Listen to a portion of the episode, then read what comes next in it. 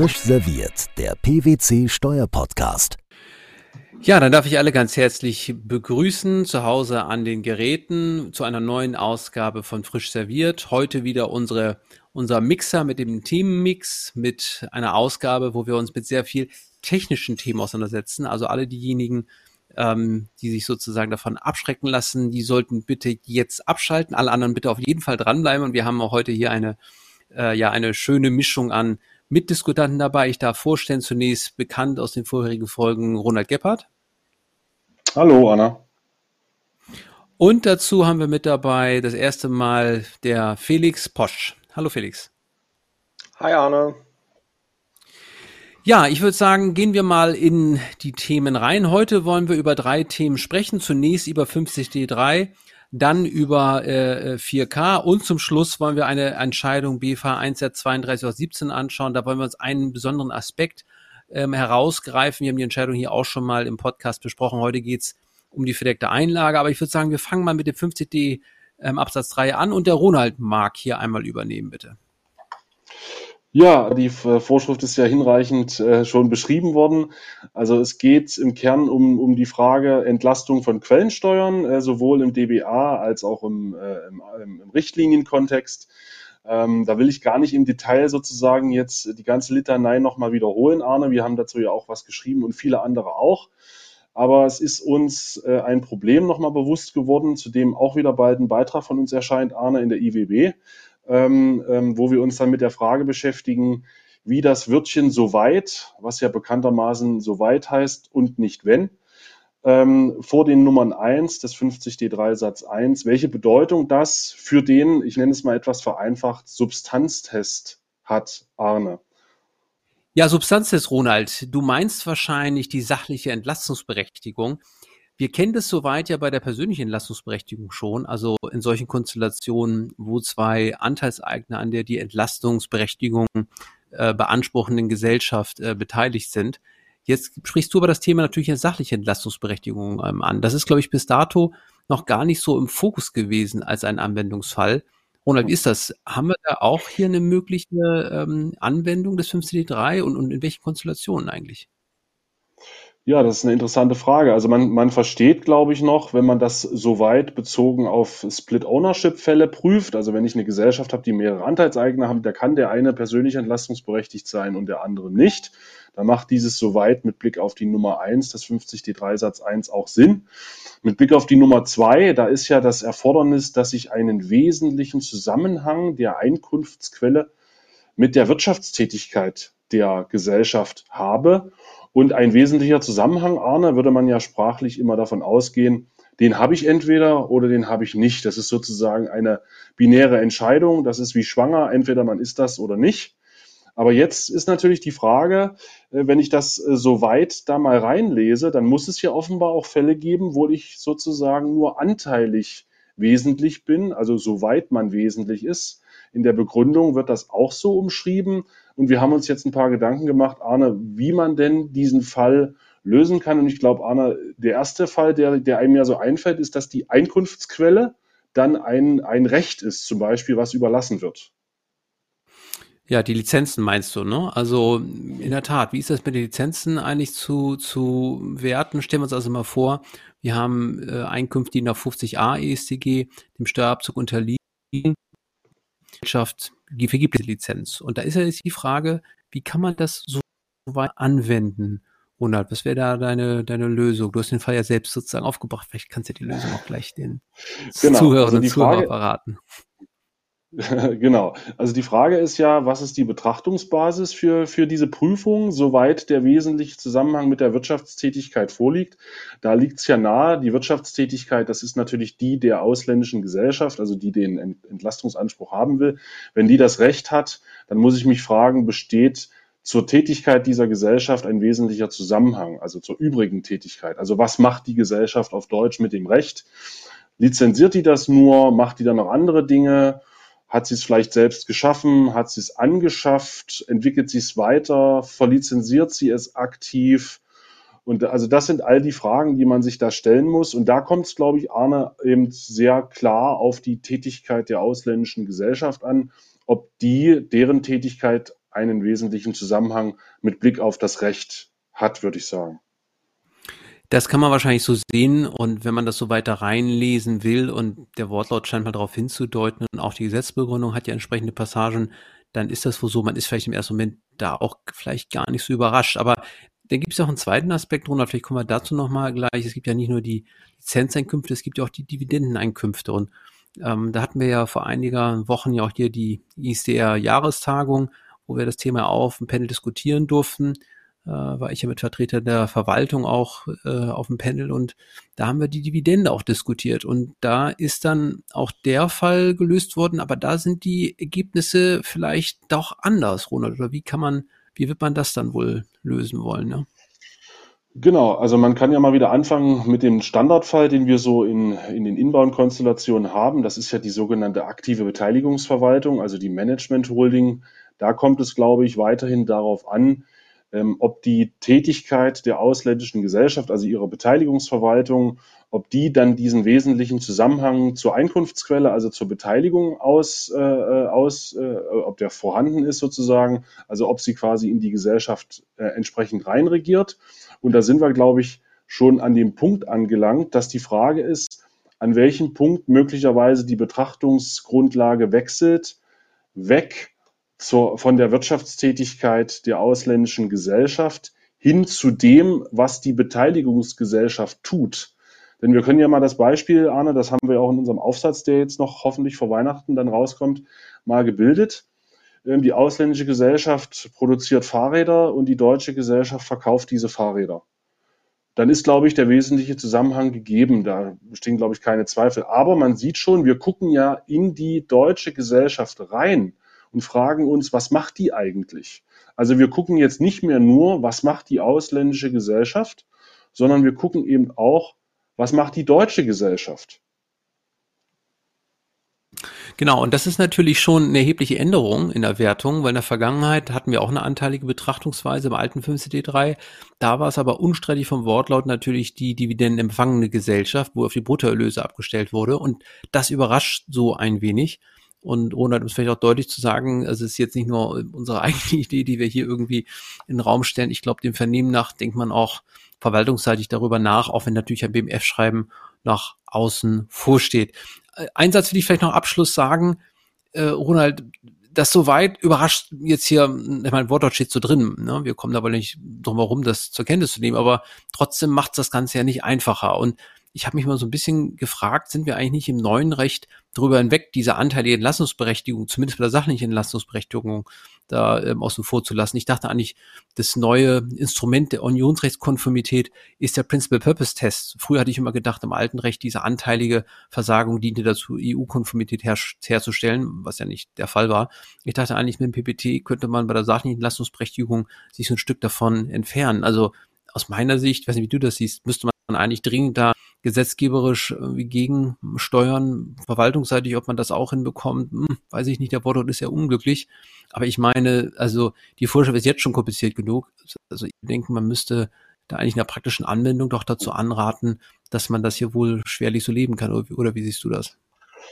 Also meine große Hoffnung war, dass man es oder ist, dass man es äh, anerkennt, dass wenn die deutsche Gesellschaft auch noch andere Dinge macht, als nur, um mal bei dem Beispiel zu bleiben, nur die Fahrräder des Ausländers zu verkaufen, wenn sie äh, daneben auch noch Waschmaschinen verkauft von einem fremden Dritten und das Geschäft im Zweifel selbst aufgebaut hat, das kann aus meiner Sicht nicht verboten sein. Das muss eigentlich äh, in dem Sinne gelöst werden, dass die Entlastung voll gewährt wird.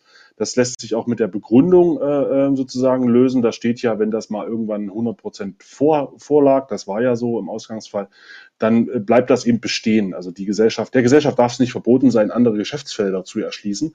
Das muss aus meiner Sicht mindestens bei der Nummer zwei, aber spätestens beim PPT Beachtung finden, sodass man auch in solchen Fällen im Ergebnis immerhin dann zu einer hundertprozentigen Entlastung kommt. Das, ansonsten käme das ja einem Verbot der Erschließung neuer Geschäftsfelder seitens der deutschen Gesellschaft gleich. Ja, das ist wohl so. Und also wir hoffen von daher also auch auf eine großzügigere Auslegung BMF schreiben, weil vielleicht ein letzter Satz dazu, es gibt ja noch Unionsrecht und wenn man dazu hohe Maßstäbe anlegt, fragt man sich schon, kann es eigentlich wirklich sein, dass ich nur in bestimmten Bereichen tätig werden kann? Ich hätte eigentlich gedacht, allgemein wird hier eigentlich die Wirtschaftstätigkeit ähm, geschützt. Aber gut, schauen wir mal, was im BMF rauskommt. Vielen Dank, Ronald, für das ja, spannende Thema. Ja, ich habe ja bereits angedeutet, heute reden wir wirklich über äh, sehr technische Themen. Habe mich ja schon eingangs fast dafür entschuldigt. Und wenn wir über technische Themen sprechen, ist es natürlich so, dass eine weitere Vorschrift kaum fehlen darf, der 4K ESTG, die wir bis dato hier noch nicht so vertieft besprochen haben. Wir haben das gleich schon als Surf eine zukünftige Ausgabe dazu zwar geplant, aber aus einem ganz anderen Aspekt, einfach um schon ein bisschen vielleicht Lust für die Zukunft zu machen, ähm, kommen wir da im neuen Jahr mit einer ganz tollen Ausgabe, äh, denke ich, raus. Aber heute wollen wir mal einen anderen Aspekt rausgreifen und Felix, den wollen wir mit dir diskutieren.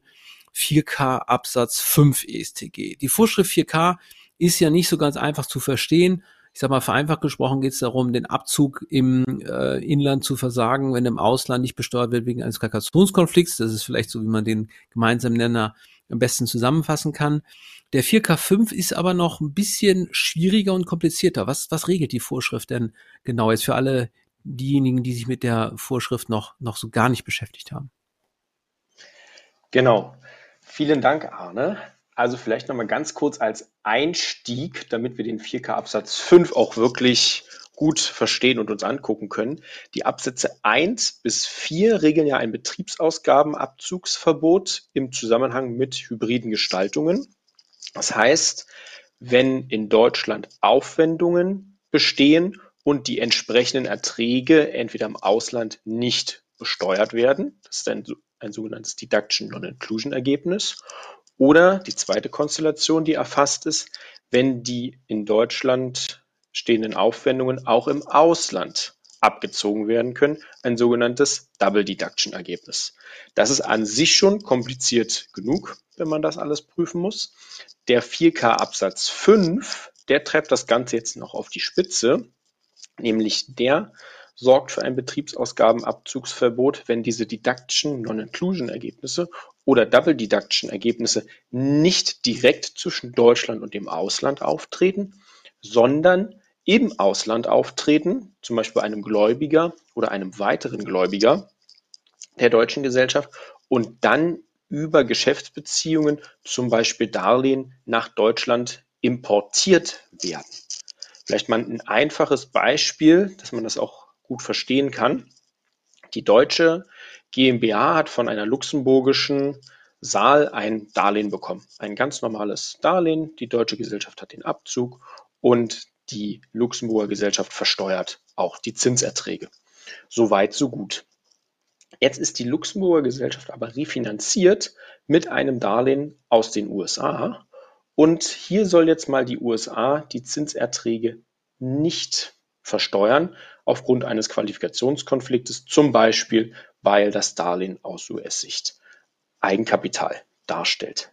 Dann tritt der Qualifikationskonflikt, der zwischen Deutschland, äh, nicht zwischen Deutschland und dem Ausland auf, sondern zwischen USA und Luxemburg und wird dann über dieses normale Darlehen nach Deutschland importiert. Und das ist natürlich gerade bei weit verzweigten Konzernen sehr, sehr kompliziert. Aber das ist nicht die einzige Kompliziertheit, nicht wahr, Arne? Ja, also ich glaube, die Frage, die sich hier natürlich stellen wird, wenn ich jetzt Zahlungen habe aus Deutschland ins Ausland und da kommen jetzt diese Erträge an, dann muss ich also, ich versuche es mit eigenen Worten nochmal zu umschreiben, muss ich gucken, ob da nicht irgendwelche anderen sogenannten hybriden Aufwendungen da dem gegenübersteht, so heißt es ja, glaube ich, im Wortlaut, ne? Die müssen da gegenüberstehen. Und das ist, glaube ich, jetzt noch ein bisschen auch die Frage, was heißt denn das jetzt eigentlich? Muss ich jetzt dann im Ausland bei der Gesellschaft, die die Erträge erzielt, jegliche Art von Aufwendungen äh, versuchen, ja, zu kontrollieren? Sind die da irgendwo, gibt es da einen Qualifikationskonflikt? Und vor allem muss es ja nicht nur unmittelbar machen, sondern auch mittelbar. Da ist die Frage, vielleicht Felix, kannst du das noch ein bisschen sagen, ein bisschen klarer fassen, was jetzt gegenüberstehen heißt? Braucht man da irgendwie einen Zusammenhang? Wie, wie ist da der Gesetzeswortlaut und vielleicht auch die Gesetzesmaterialien? Wie, wie muss man das sehen? Ja, also der Wortlaut, der ist an dieser Stelle doch sehr, sehr weit. Wie du schon gesagt hast, der spricht einfach nur von Gegenüberstehen, ohne dass natürlich definiert wird, was Gegenüberstehen heißt. Heißt das vielleicht einfach, dass sie bei dem ausländischen Gläubiger, in dem Beispiel bei der Luxemburger Gesellschaft, beide in der steuerlichen Gewinnermittlung drinne sind, nämlich die hybriden Aufwendungen und die Erträge aus Deutschland und sich dann dort gegenüberstehen? Reicht das bereits aus? Oder brauchen wir tatsächlich einen wirtschaftlichen Zusammenhang, wie zum Beispiel eine Refinanzierung? Mit Blick auf die Begründung, dort wird ausgeführt, dass ein wirtschaftlicher Zusammenhang, wie zum Beispiel eine Refinanzierung, nicht notwendig ist, sondern es wird vielmehr davon gesprochen, dass eine Verkettung ausreicht und das definiert die Begründung als ein Verrechnen der hybriden Aufwendung mit den aus Deutschland stammenden Erträgen. Also auch das ist ja relativ weit gefasst, würde ich mal so sehen, Arne, oder? Ja, das ist schon weit gefasst, aber um das mal auf den Punkt zu bringen, ne? wenn ich jetzt sage, ich muss dann jegliche Aufwendung prüfen, dann heißt das wirklich die gesamte G&V durchschauen. Jetzt stellen wir uns mal vor, die Gesellschaft ist noch in einer, in einer Steuergruppe mitfahren, so eine Organschaft im Ausland. Dann ist ja auch die nächste Frage, muss ich da die ganzen Organschaftskreis plötzlich dann auch danach durchschauen? Also ich denke, das äh, häufig überstrapazierte Wort des strukturellen Vollzugsdefizits, das hätte hier seinen Namen schon ein wenig verdient, nicht wahr? Also von daher, ich denke, Hoffnung wäre schon, dass wir vielleicht da zu der einschränkenden Auslegung kommen, zumindest für die Fälle, wo diese hybriden Aufwendungen im Ausland direkt mit anderen Einkommensquellen im Zusammenhang stehen. Ja, ich weiß nicht, wie da eure Sichtweise ist. Also ich hätte zumindest einen gewissen Febel dafür, dass man das so auslegt und die OCD-Materialien meine ich, kann man auch so in der Form lesen. Aber am Ende des Tages, Felix, hast du natürlich ähm, recht. Da werden wir mal abwarten, was dabei rauskommt und werden schauen, was im BMR-Schreiben dazu drin steht. Aber von daher hier nur so ein Punkt, an dem man nochmal hinweisen muss, damit alle dafür sensibilisiert sind. Gut, also 4K, spannendes Thema. Kommen wir heute zu unserem letzten Punkt in unserem ja, Ritt durch die Tiefen des technischen Steuerrechts. Versprochen mal gibt's auch wieder etwas, was vielleicht ein bisschen leichter verdaulich ist. Ähm, aber heute noch eine Entscheidung 1R32 aus Sinn. Das ist eine Entscheidung, die ja auch ganz spannend ist, schreit sich ein in eine ganze Reihe von Entscheidungen des BFH, wo er nochmal seine Grundsätze klargestellt hat, wie der 1 ASTG bei Teilwertabschreiben Konzern anzuwenden ist und ist ja auch schon in Literatur sehr ausführlich kommentiert worden wir wollen diesen Aspekt ja heute gar nicht so in den Vordergrund rücken, sondern stattdessen mit ein anderes Thema äh, kümmern und einen anderen Aspekt, der da angesprochen wurde, nämlich ein zweiter Teil, der so ein bisschen fast in Vergessenheit geraten wurde, der meine ich nicht minder spannend ist, nämlich die verdeckte Einlage von Wirtschaftsgütern von der Mutterkapitalgesellschaft hier in Klammern über die Grenze in die Tochterkapitalgesellschaft. Das war nämlich auch Gegenstand dieser Entscheidung. Und hier ganz spannend, da war auch schon in der vorherigen Entscheidung das ähm, Urteil über das wir reden, die Entscheidung auch vorher, äh, auch schon vorher. Ähm, will jetzt nicht ganze Historie nochmal wiedergeben, wieso es hier zwei Entscheidungen gibt. Darüber könnte man noch einen eigenen Podcast wahrscheinlich machen. Aber nehmen wir mal zur Kenntnis, dass hier also sich der BFH ähm, damit auseinandersetzt, in welcher Form ähm, diese verdeckte Einlage über die Grenze zum Teil wieder Buchwert zu erfolgen hat. Und was ganz spannend ist, er misst das ja am Ende des Tages hier in dem 1 ASTG, was einen so ein bisschen zunächst überrascht, weil es gibt eine andere Vorschrift, die noch vielleicht näher liegt zur Anwendung, nämlich der 6 ESD, 6 Absatz 6, um genau zu sein. Und da äußert sich der BFH in seiner Entscheidung auch dazu. Und das ist hier ganz spannend, meine ich, weil die Frage, wie im Kapitalgesellschaftskonzern der 6.6 Satz 2 und Satz 3 anzuwenden ist, die ist ja die ist ja gar nicht so einfach und auch höchst unumstritten. Ähm, also wenn man da nochmal ins Gesetz reinschaut, nochmal ein Blick ähm, hilft ja manchmal auch die Rechtslage klarer zu ergründen. Da haben wir den Satz zwei, der natürlich grundsätzlich eben vorsieht, einen Ansatz hier Effekteneinlage des Teilwertes zu vollziehen. Ähm, aber dann gibt es ja noch den Satz drei ähm, und da wird eben festgesetzt, dass hier eben der Einlagewert anzusetzen ist. Und ähm, ja, das ist jetzt natürlich ganz spannend, wie das dieser beiden Vorschriften ist. Ähm, und ähm, das ist eben hoch umstritten hier in der Literatur, weil natürlich, um einen Satz auch noch zu sagen, der Satz drei, um es dann noch kompliziert zu machen, der 615 sieht eine bestimmte Voraussetzung ja auch vor, wenn eine Einlage hier eben entsprechend ähm, zum, ähm, wann die Teilwerteanlage erfolgen kann oder wann eine Einlage mit Anschaffungs- oder Herstellungskosten zu erfolgen hat, nämlich dann, wenn Wirtschaftsgüter innerhalb von drei Jahren gekauft worden oder eben 17er Anteile unter anderem einzulegen sind. Und hier kam der BFH eben dazu, dass das unstrittigermaßen erfüllt war. Hier ging es, glaube ich, um Verkauf von Wirtschaftsgütern innerhalb von drei Jahren. Und man hat so den Eindruck, als wenn er dazu kommt, zu sagen, das heißt, hier ist es durchaus denkbar, dass in solchen Konstellationen eine Einlagerung zum Buchwert möglich wäre. Und ja, das ähm, musste er jetzt hier nicht entscheiden und konnte er offen lassen, weil hier im konkreten Fall ja eine äh, Einlage über die Grenze eben erfolgte und äh, im Ausland hier der Teilwert angesetzt wurde und er deswegen dazu kam, dann wäre also ein Teilwertansatz ähm, ja möglich.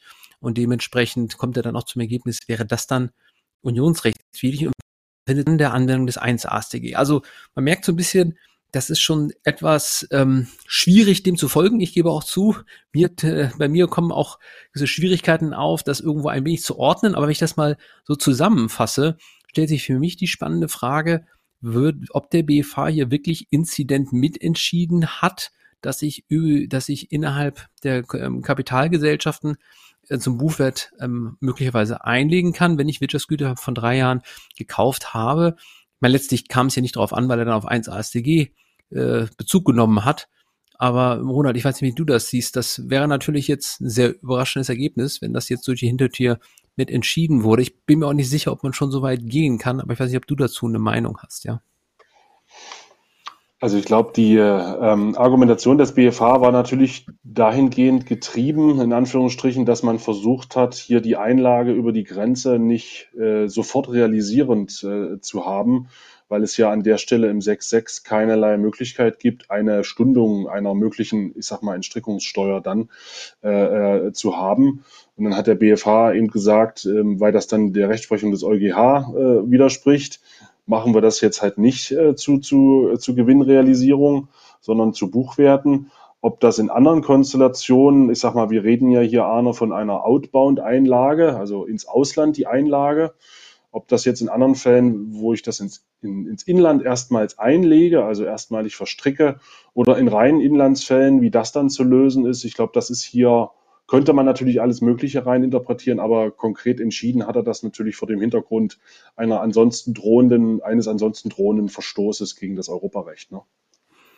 Das ist sicherlich so, aber was mich auch so ein bisschen überrascht, dass, also in der Tat, das würde ich genauso unterstreichen. Ich denke auch nicht, dass es hier entschieden ist, um es auch nochmal vielleicht klarzustellen, aber zumindest einige Passagen des Urteils, äh, ja, sind zumindest, lassen da au aufhorchen an der Stelle. Ich gucke mal hier Randnummer, was ist die 49, glaube ich, war das, ne? Hat man in der Vorbesprechung auch gesagt, wo man also dazu kommt, dass man das vielleicht so, so lesen könnte.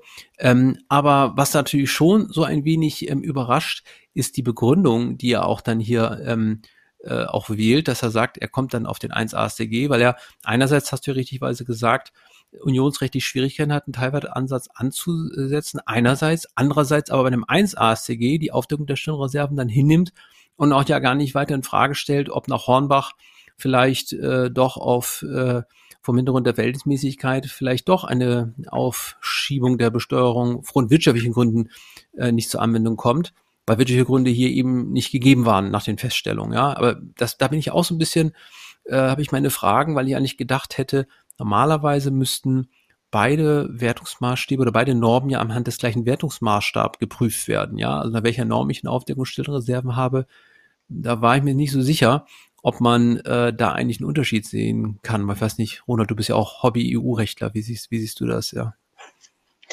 Genau, wenn ich nichts zu tun habe, äh, lese, lese ich EuGH-Rechtsprechung, richtig.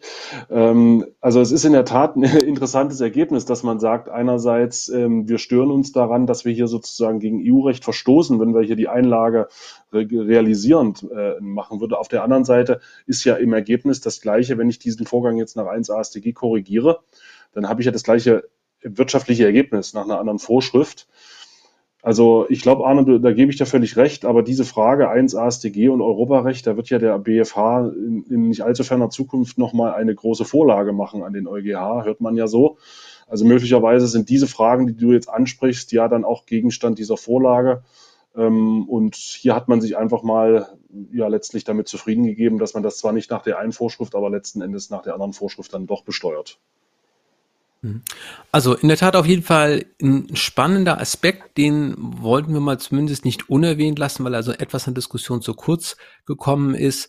Ansonsten glaube ich jetzt in den Entscheidungen des BFH in letzter Zeit muss man ja auch wirklich sagen, ist da ähm, eine hohe Stringenz vorhanden, muss man auch wirklich ausdrücklich nochmal sagen, dass es da also wir, glaube ich, ähm, wirklich überzeugende Entscheidungen haben. Hier bei diesem einen Punkt, wollte ich mal sagen, war der die einzige Entscheidung eigentlich in der letzten Zeit, wo ich gelesen habe, die ich gelesen habe, wo ich so ein bisschen gedacht habe, hm, da wird man vielleicht nochmal bei nächster Möglichkeit nochmal die Chance haben, das etwas klarzustellen. Von daher hier nochmal der eine Hinweis. Gut, da würde ich sagen, erstmal vielen Dank für diesen äh, munteren Plausch. Ich gucke auch auf die Uhr. Wir sind schon Ende Dezember und kommen auch schon fast auf Ende des äh, Weihnachtsfests zu. Jetzt fällt mir gerade auf, das ist natürlich jetzt gar nicht so eine fast weihnachtliche Ausgabe, weil zum einen haben wir gar nichts Weihnachtliches mit dabei und so ein technisches Thema, kurz vor Weihnachten ist ja auch immer schwere Kost. Äh, Ronald, wir müssen uns nochmal und Felix, wir müssen nochmal überlegen, ob wir vielleicht doch nochmal eine kurze Weihnachtsausgabe vielleicht vor noch irgendwie Aufnahmen mir nochmal gerade auf. Ähm, das werden wir nochmal schauen, ob wir das noch schaffen vom Weihnachtsstress mit dem Geschenke packen ähm, und dem Glühwein trinken. Aber das werden wir nächste Woche abstimmen. Falls nein, würde ich vorab schon mal allen ein äh, schönes Weihnachtsfest äh, wünschen und kann auch schon mal ähm, ankündigen, dass wir im nächsten Jahr dann auch zurückkommen. Und äh, wir haben einige Neuerungen mit dabei. Das will ich schon mal äh, hier ankündigen. Man kann das dann in sozialen Medien auch entnehmen. Nächstes Jahr haben wir beim Podcast eine ganze Menge äh, ja, vor und haben auch einen neuen Kooperationspartner mit dabei, das sozusagen die Spannung ein wenig aufrechtzuerhalten, haben viele spannende Ausgaben, viele Gesprächspartner. Ich freue mich da schon sehr drauf und ähm, ja, und das schon mal so vorab, um so ein bisschen Lust zu machen. Ansonsten Themenvorschläge nehmen wir wie immer sehr gerne entgegen. Vielen Dank für die Aufmerksamkeit und ähm, alles Gute und bis bald.